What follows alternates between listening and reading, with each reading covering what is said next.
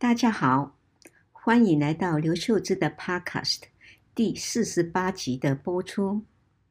以前常有人问我，为何要当医生？是父母的意思吗？当然不是了，只是在我求学的年代，好像很多功课好的同学都以医学院为第一志愿，所以我就跟进了。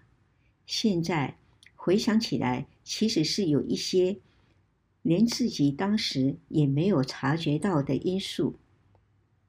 现在就让我们来听听这篇文章《志愿排除法》。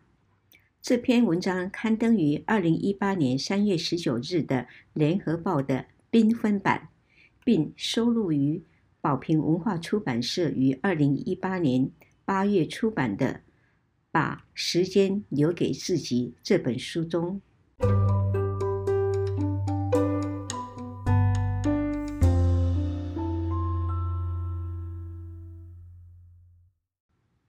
读小学五年级的一个晚上。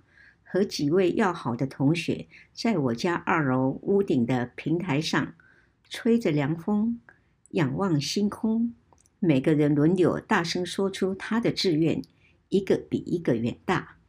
我的志愿是当科学家，而且是个得到诺贝尔奖的伟大科学家。那时想，诺贝尔奖每年都颁发，年年有新人得奖。我这么用功，年纪还小。来日方长，应该不会很难吧？上了初中，逐渐务实起来。家里做生意，难免要送礼或在家里宴客，常常全家总动员，忙着张罗。眼看着好东西都送人，好吃的东西都让客人先吃，怎能悄悄希望客人不要把我爱吃的全吃光？于是。下定决心，立志将来长大不送礼，也不在家里宴客。母亲每天料理三餐，早起煮好早餐，再去市场买菜，准备煮中饭。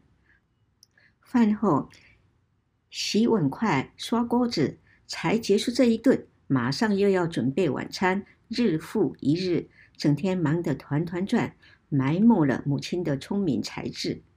看在眼里，我立志将来长大后，不要整天煮三餐，也不要做家事，而要把时间用在该用的地方。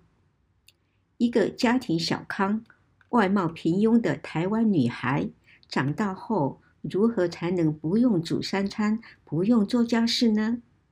那就是要有一技之长，要能挣钱，然后请人煮饭和打扫。每个人的专长不同，该让别人赚的就应该让人家赚。当然，也可以找个有钱老公或嫁入豪门，但我条件缺缺，有自知之明。哪个行业可以不必送礼呢？就是大企业家也要送礼给主顾呢。我左思右想，发现去诊所看病。不但给医师的医药费不能讲价，许多病人感激之余，还会送医师水果或土产等，而且从没看过医师送礼给他人。于是立志当医师，不仅可以济世救人，有成就感，更重要的是收入稳定，可请人帮忙家务，不用送礼，也不必请客。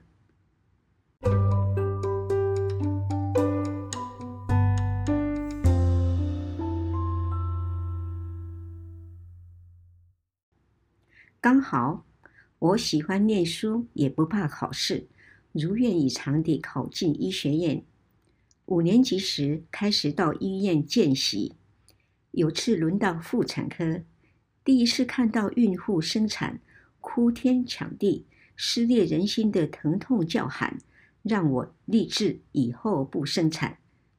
人类许多痛苦无法避免，但生产之痛是。自己可以选择的。当年结婚之后生儿育女，传宗接代理所当然，怎可结婚而不生育呢？于是我立志终身单身，免去生育之痛。当然，没遇到令人昏头转向的爱情，让我这个决定就更加顺理成章了。医学院读到第七年，需要到医院实习一年，轮流在每个科别实习一个月，正是考虑将来要选择哪个科别作为毕生志业的好时机。我却是每到一科就排除一科。先是到小儿科，发现小孩的点滴，尤其是婴孩的头皮针，非常难打。非我所能。妇产科要开刀，但我有些笨手笨脚。第一次上刀，负责拉钩并剪线，主治医师还特别叮嘱我，剪线时剪刀不能剪到他的手套哦。结果我第一刀咔嚓下去，就把主治医师的手套剪破，他只好重新刷手，换个新手套。耳鼻喉科和外科也要动刀，我连病人手术结束时的皮肤缝合也缝得不漂亮，于是这外科、妇科、儿科和耳鼻喉科都被我排除了，或者应该说是这四科都排除了我。幸好最后一站来到内科，靠的是读书。思考、判断、印证、用药和沟通，我如鱼得水，开始悠游于浩瀚的内科领域。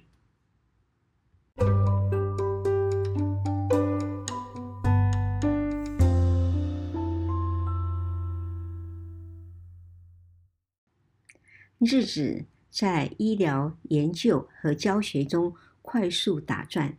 转眼之间退休了，也有了搭台北市公车会哔三声的老人悠游卡，又很快踏入七十岁，终于相信当年要得诺贝尔奖的伟大科学家的志愿只是个美丽的梦想。不过，人生七十才开始，台湾女性平均寿命八十三岁，那么。我还有一二十年的光阴，可以再立个志愿。眼看着身边的亲朋好友一个个进出疾病王国，不晓得哪一天会轮到自己。